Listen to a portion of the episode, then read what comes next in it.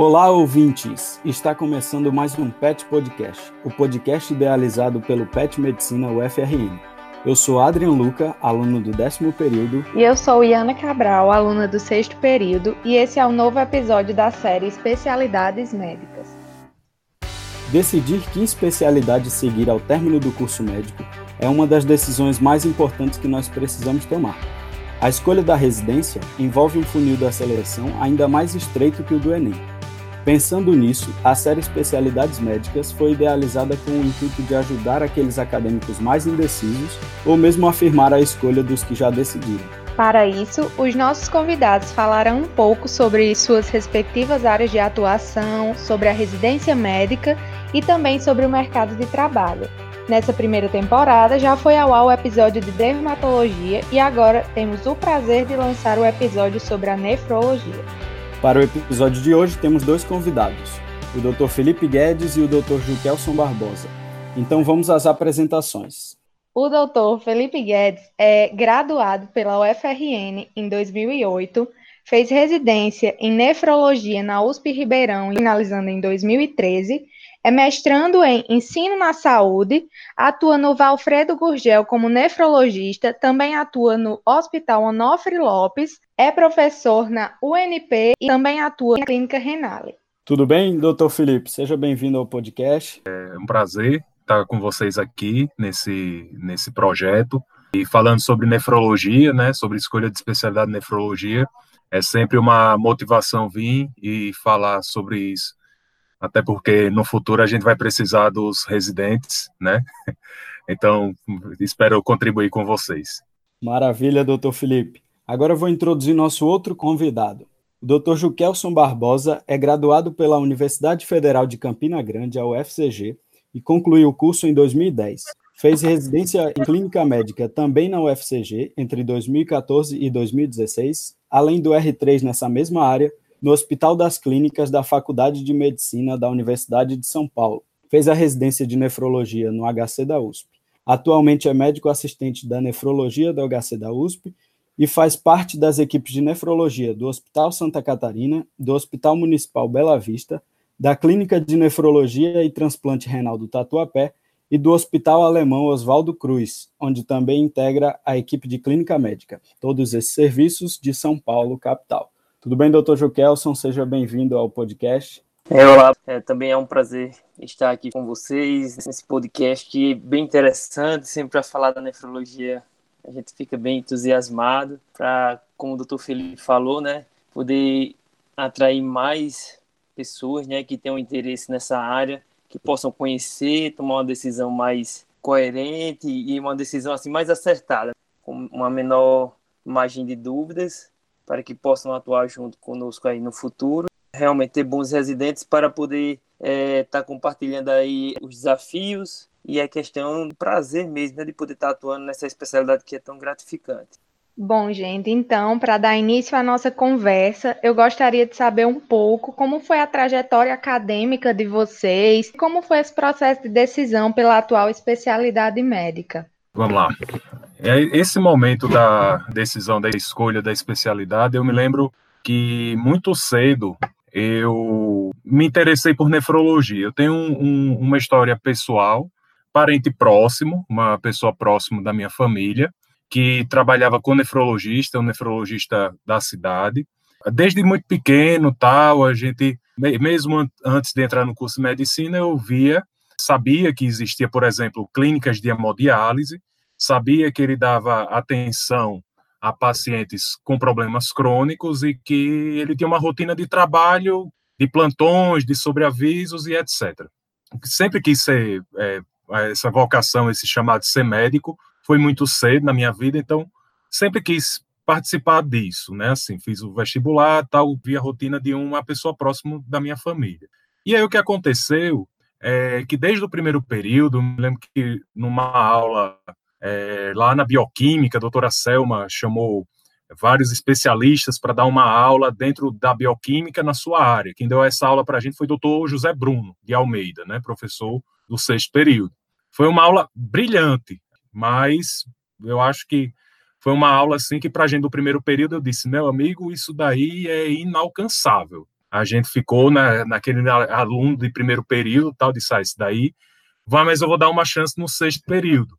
No sexto período também, nefrologia não foi fácil, foi uma disciplina pesada, né? A gente brincava, passando por causa que a URO ajuda, né? E a gente conseguia pa passar na disciplina. Mas também não foi fácil, assim. Eu digo esse, sempre esse contexto da, da graduação, para você ver como você pode apresentar a especialidade na graduação e, de repente, por causa da dificuldade dessa disciplina, podia ter desistido no primeiro período, no sexto, no décimo segundo ou na residência de clínica. Mas sempre eu fiquei com aquele afã, não, primeiro não quero ser cirurgião, não tinha nenhum perfil para ser cirurgião, que tinha decisão de ser clínico. Em ser clínico, a questão da decisão de ver clínica médica pura em si, diagnóstico, de conduzir paciente em hospital, de ir para UTI, a diversidade que a nefrologia dava para o estudo, para os campos de atuação, me atraiu.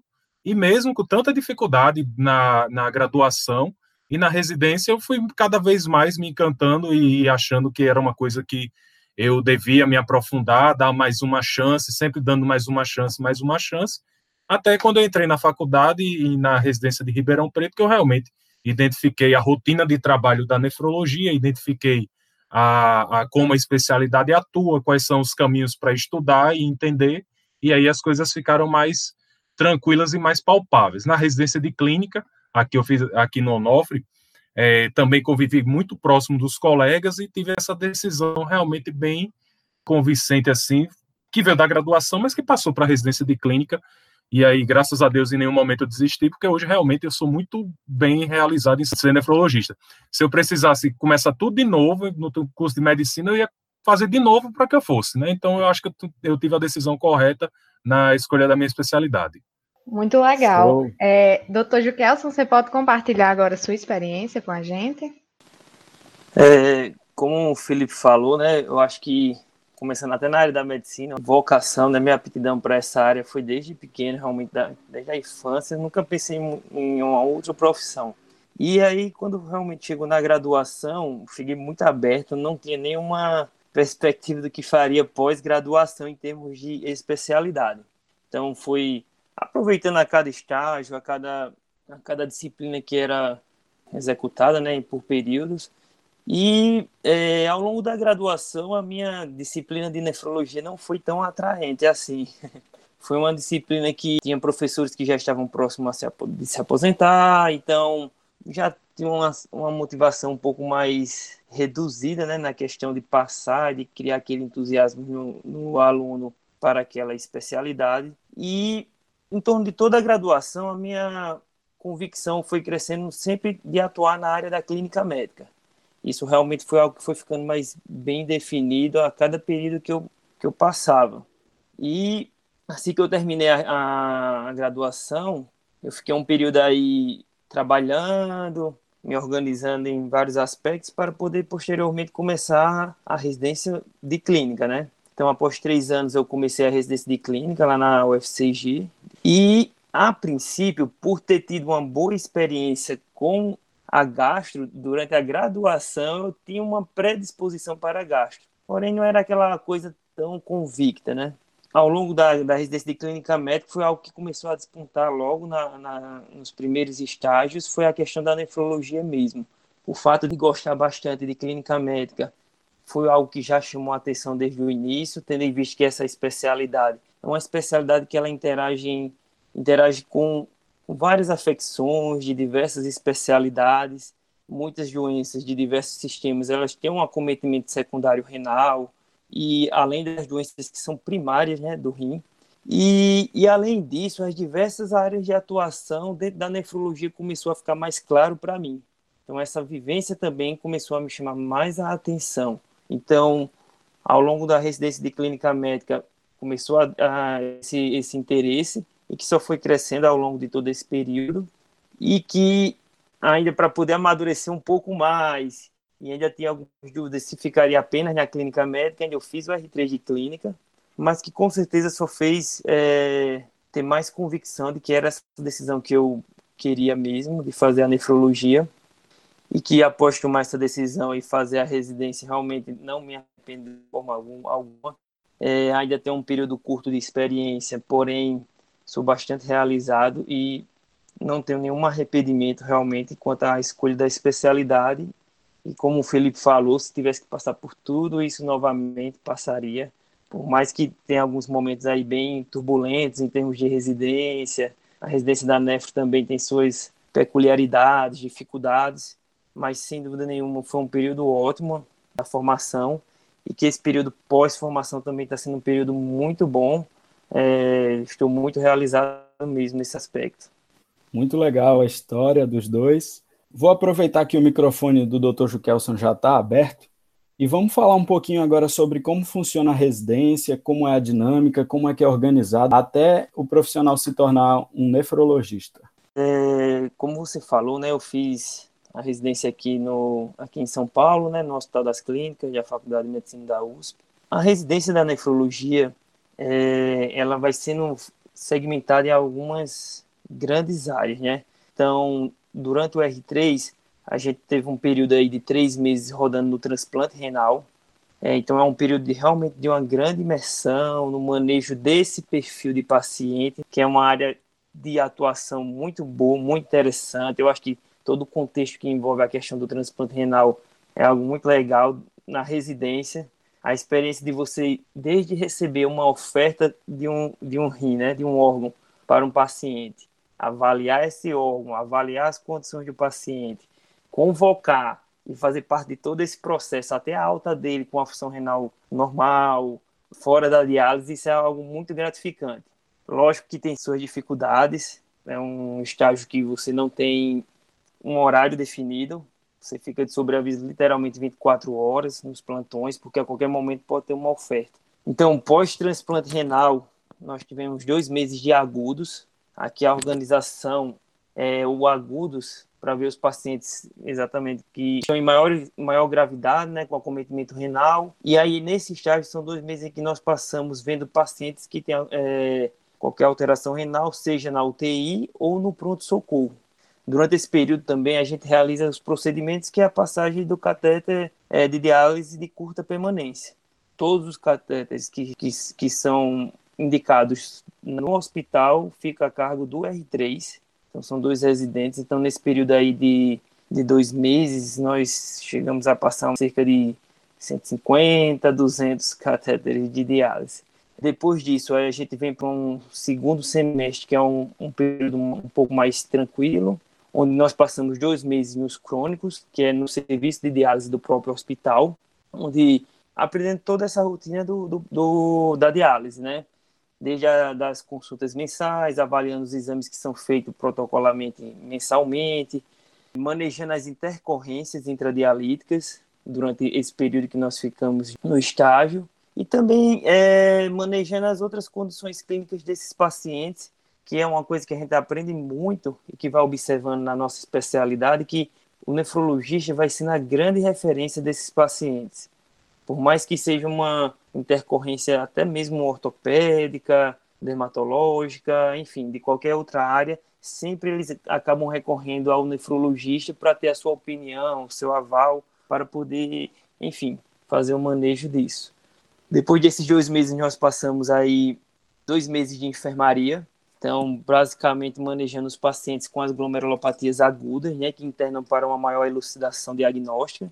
E junto com esses pacientes também manejamos pacientes de hipertensão e pacientes das nefropatias hereditárias. Além disso, temos um mês que nós chamamos aqui de agudinhos, que é um mês que nós avaliamos as interconsultas de ANEF, né, o parecer, só que em ambiente de enfermaria. Então, os pacientes mais graves que estão em UTI é no agudos e pronto-socorro e tem esse período. E aí vem o R4, que aí nós passamos novamente mais dois meses na enfermaria, só que com outras atribuições, com um perfil muito mais ambulatorial e realizando os procedimentos de biópsia renal. Então, durante esse período, a gente acaba tendo uma média aí, durante os dois meses, cerca de 30 biópsias renais. É, e quem faz são, são os R4, nesse caso. Aí, além disso, mais dois meses de crônicos, que aí nesse período, nós que somos responsáveis para dar o suporte ao R3, né, junto com os assistentes, e além disso também fazer os procedimentos que são a cargo do R4, que é a questão da passagem de catéter de longa permanência e do cateter de Tekoff para aqueles pacientes que vão fazer diálise peritoneal.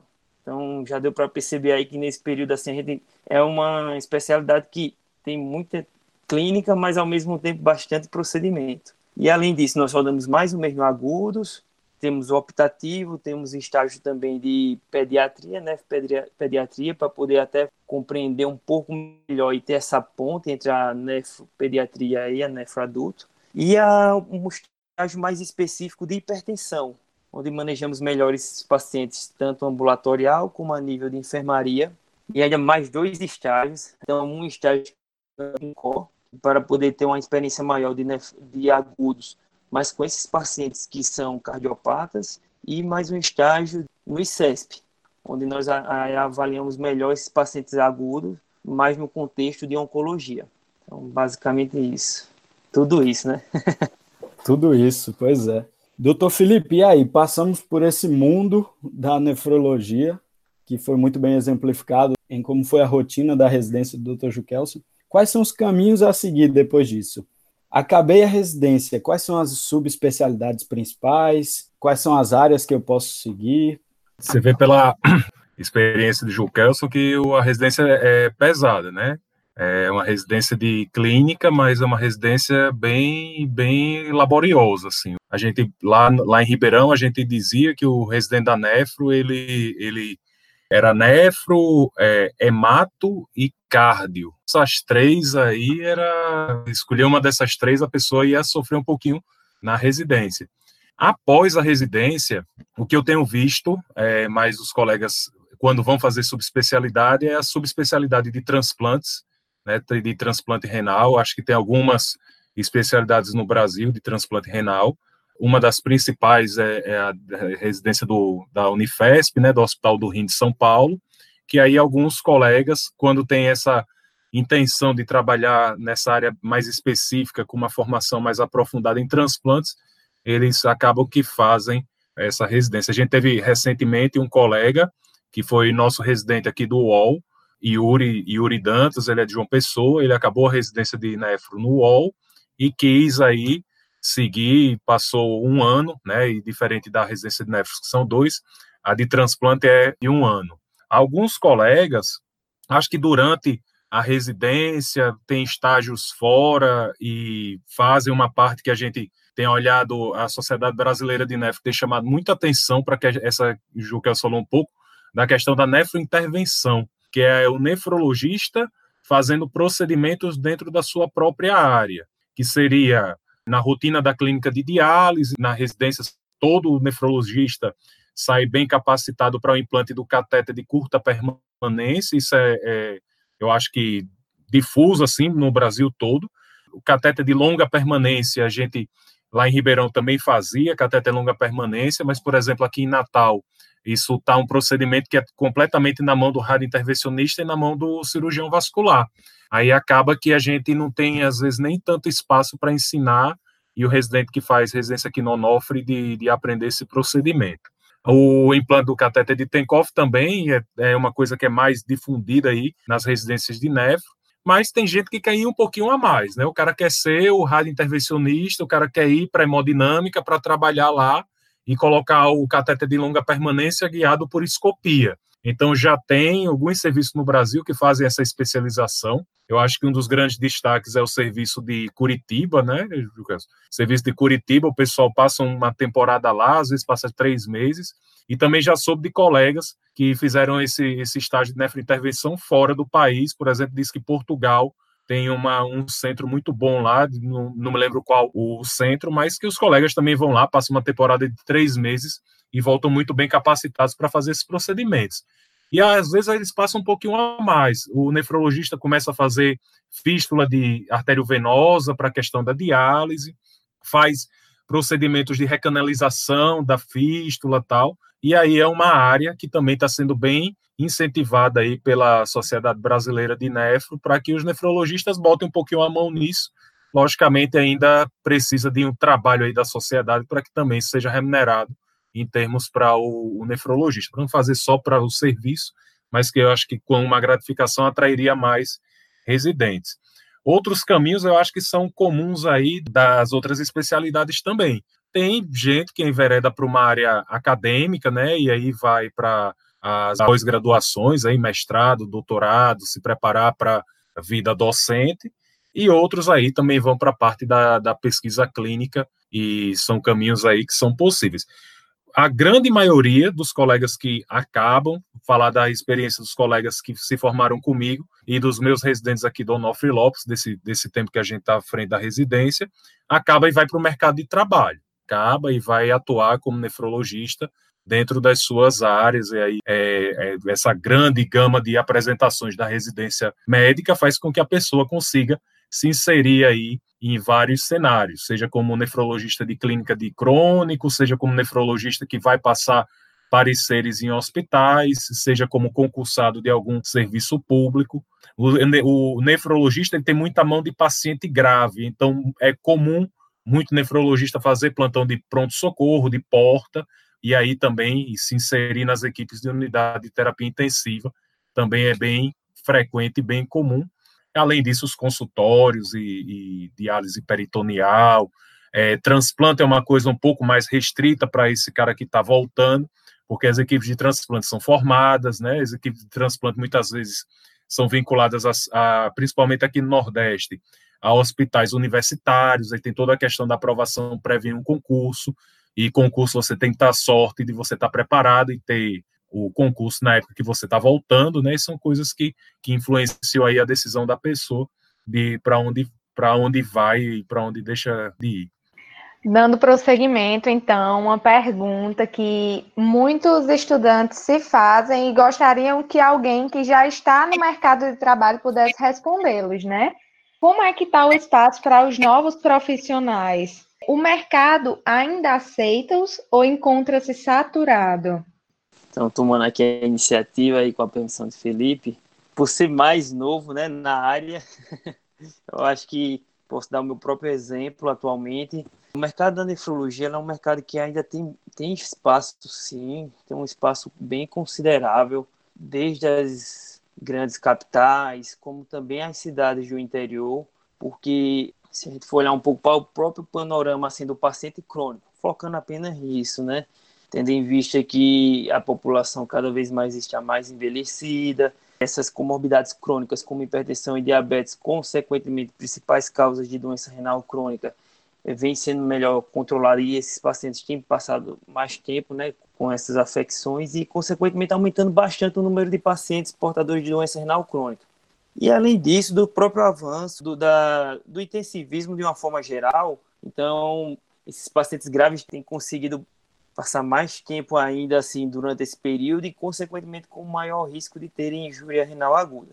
Então, resumindo, é, o número de pacientes realmente está crescendo bastante e, consequentemente, a demanda por nefrologistas tem aumentado bastante também. Atualmente, por exemplo, eu estou há cerca de um ano e meio que terminei a minha residência. Hoje em dia, eu apenas trabalho praticamente com nefrologia, apenas em um dos serviços também faço clínica médica em conjunto com a nefrologia em meio a tudo isso, assim, eu vejo ainda bastante necessidade de nefrologistas, vários serviços é, procurando nefrologistas para atuar tanto na área de crônicos, em centros de diálise, tanto na área de agudos, para aparecer em hospitais, avaliar esses pacientes com injúria renal aguda, em menor proporção, mas aí eu acho que principalmente assim focando em alguns grandes centros de transplante também a, demanda a necessidade de médicos que tenham interesse em ficar atuando em centros de transplante renal. E de uma forma geral, assim, aí já pegando a experiência também da, da minha cidade de onde sou natural, né, Campina Grande,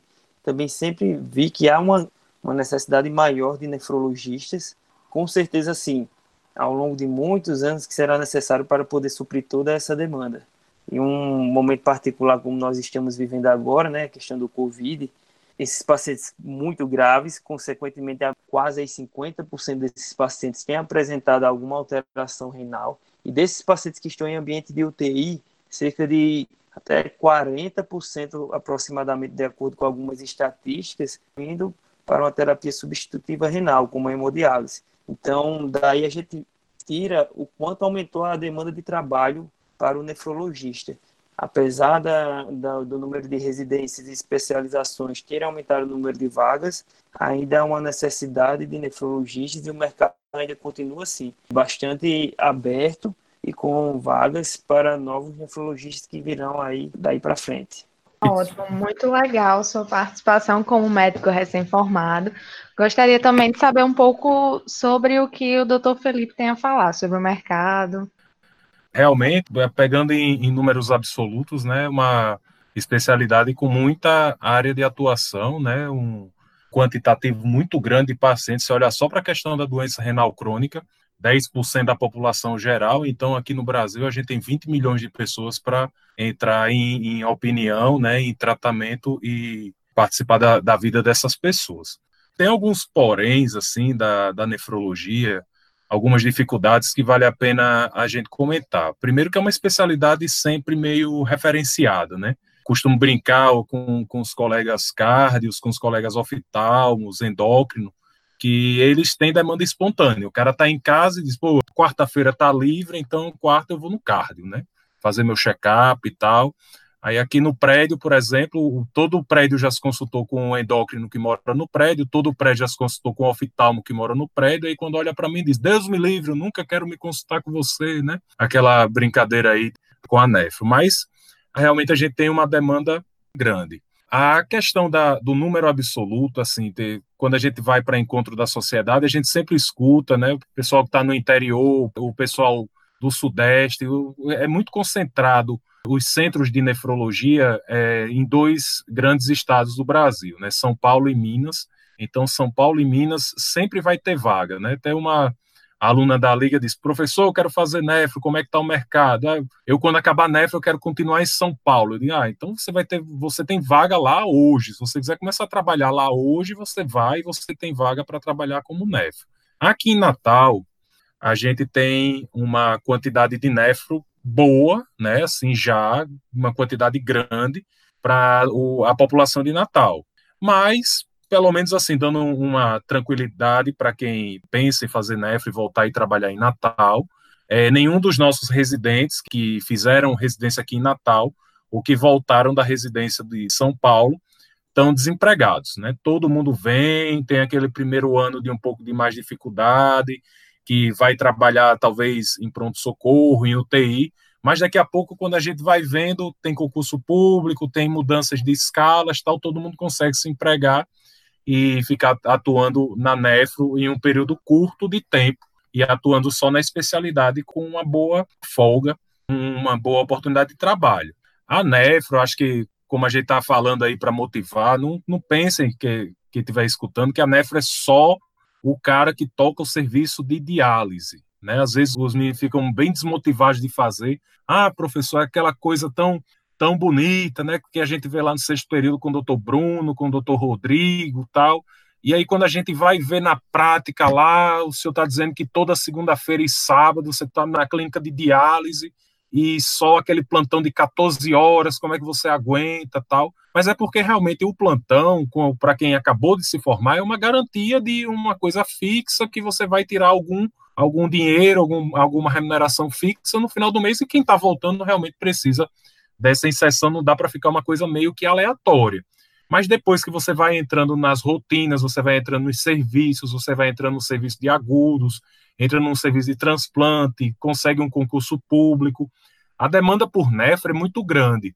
Aqui no Valfredo, no, na, não falar do Valfredo, mas dos hospitais da Secretaria de Saúde, da CESAP, sempre tem alguém aposentando, né? Aquela questão da renovação da equipe e tal e sempre vai abrindo concurso. Não tem como fazer um concurso hoje da Secretaria de Saúde do Estado, do município, que não tem uma vaga para nefrologia, que precisa. Todos os nefrologistas que passaram no último concurso do Estado já foram chamados para assumir a vaga, né? Que passaram no ponto de corte, né? Todo mundo já foi chamado, tal com essa epidemia aí do coronavírus, todo mundo de Estado e de município foi chamado para trabalhar. Então, você vê, quando o serviço for crescendo, precisa da retaguarda da nefrologia. Então, eu acho que tem uma, é uma área realmente que tem muita oportunidade. As clínicas, os centros de diálise vão se expandindo, né? A gente vê outros movimentos aqui na cidade ainda. Ainda tem clínica é, sendo construída, ainda tem uma grande parte do interior.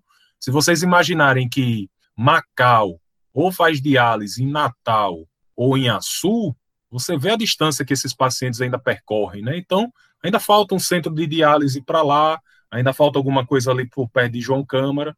Então, são centros aí, e o Brasilzão aí, a gente vê realmente essa grande concentração em dois estados, os dois estados são carentes, sempre vai ter essa oportunidade. Pernambuco, o estado que tem muita oportunidade, Paraíba renovou, né, João Pessoa, falando João Pessoa, teve uma renovação muito grande aí da equipe, eu acho que é uma, uma área que dá para todo mundo se inserir.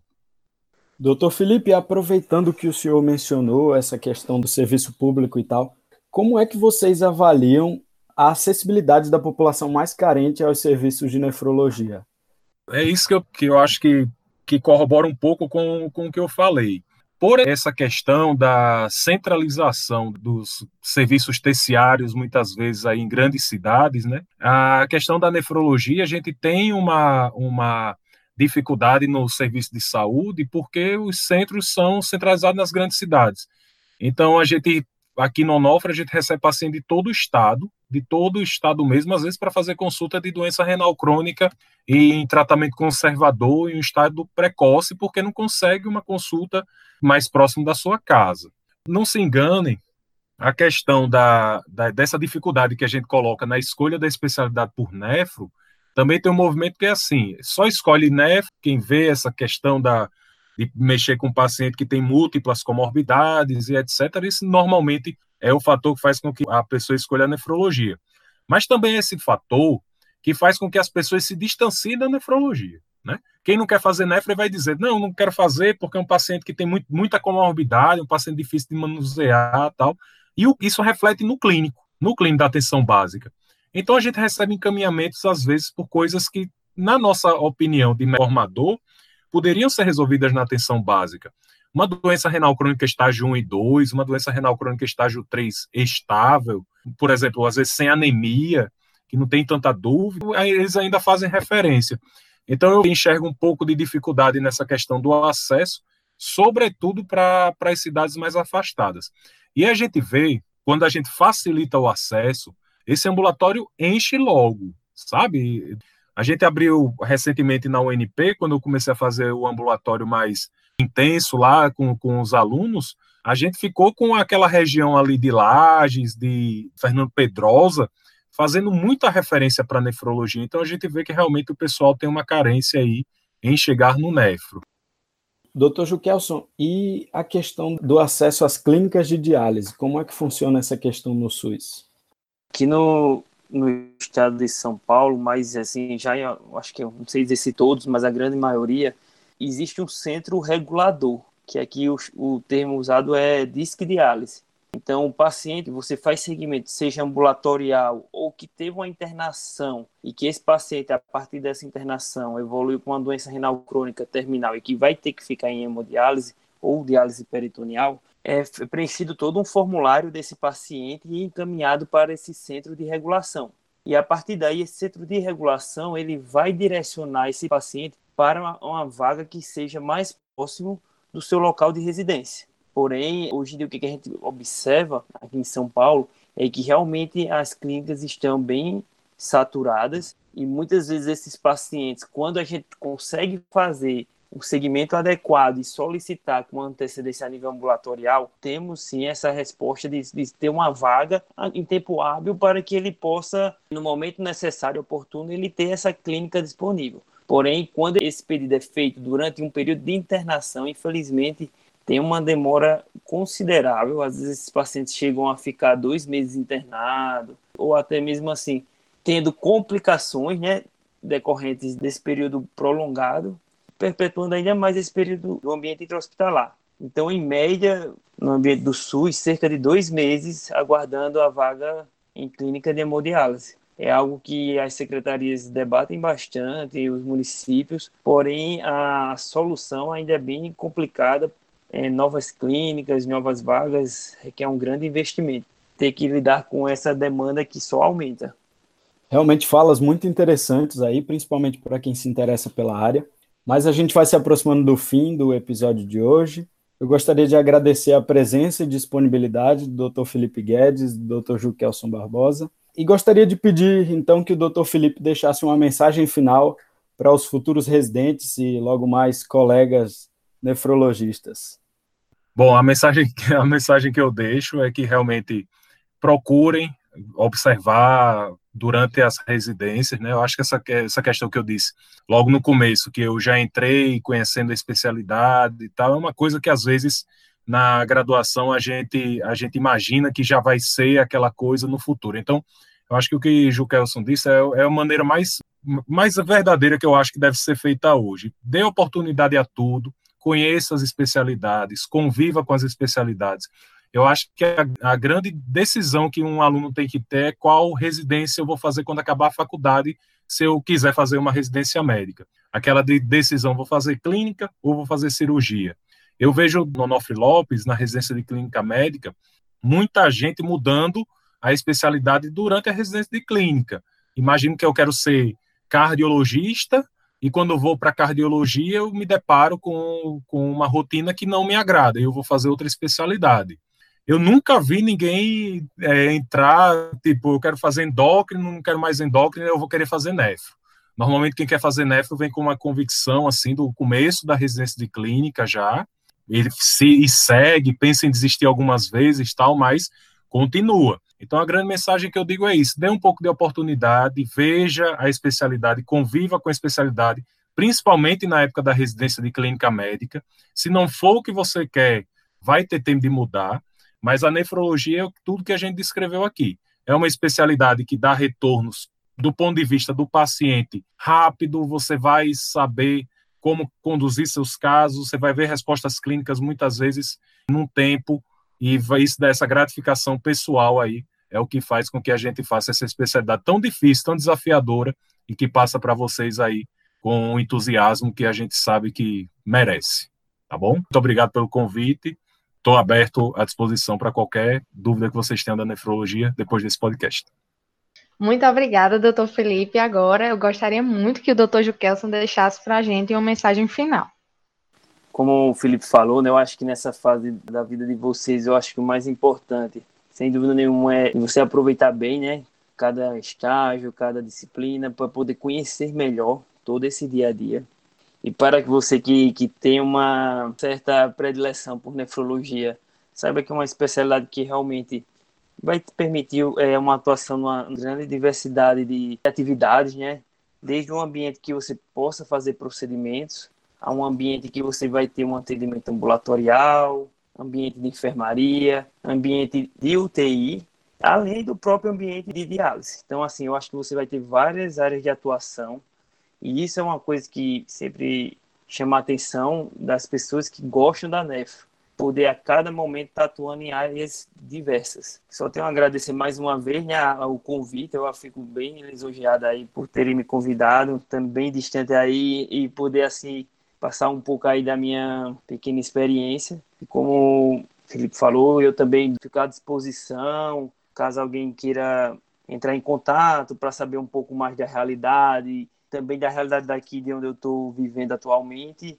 É, estamos à disposição, então a gente fica feliz em poder ajudar a vocês poderem decidir realmente algo tão importante na vida, né? Então, sempre que puder ajudar, nós vamos ficar honrados e, e, e felizes. Muito obrigado. Gostaria de deixar aqui registrado mais uma vez o agradecimento aos nossos convidados.